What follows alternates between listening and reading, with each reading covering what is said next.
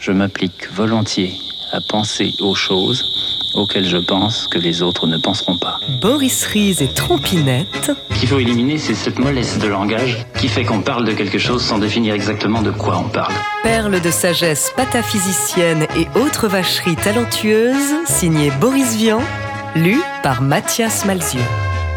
Miles Davis. Une relaxation parfaite, un phrasé ahurissant, un phrasé sinueux coupé de repos qui ne vous surprennent que pour vous détendre plus physiquement et vous exciter du même coup intellectuellement. Une sonorité curieuse assez nue et dépouillée, presque sans vibrato, absolument calme. Une sonorité de dominicain, un sens de la structure rythmique plutôt sensationnel. Now the Time ne donne pas une idée complète des possibilités de Miles.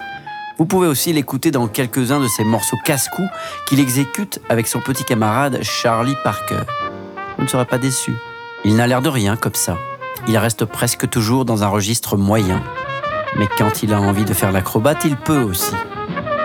Il grimpe bien haut et tricote bien vite.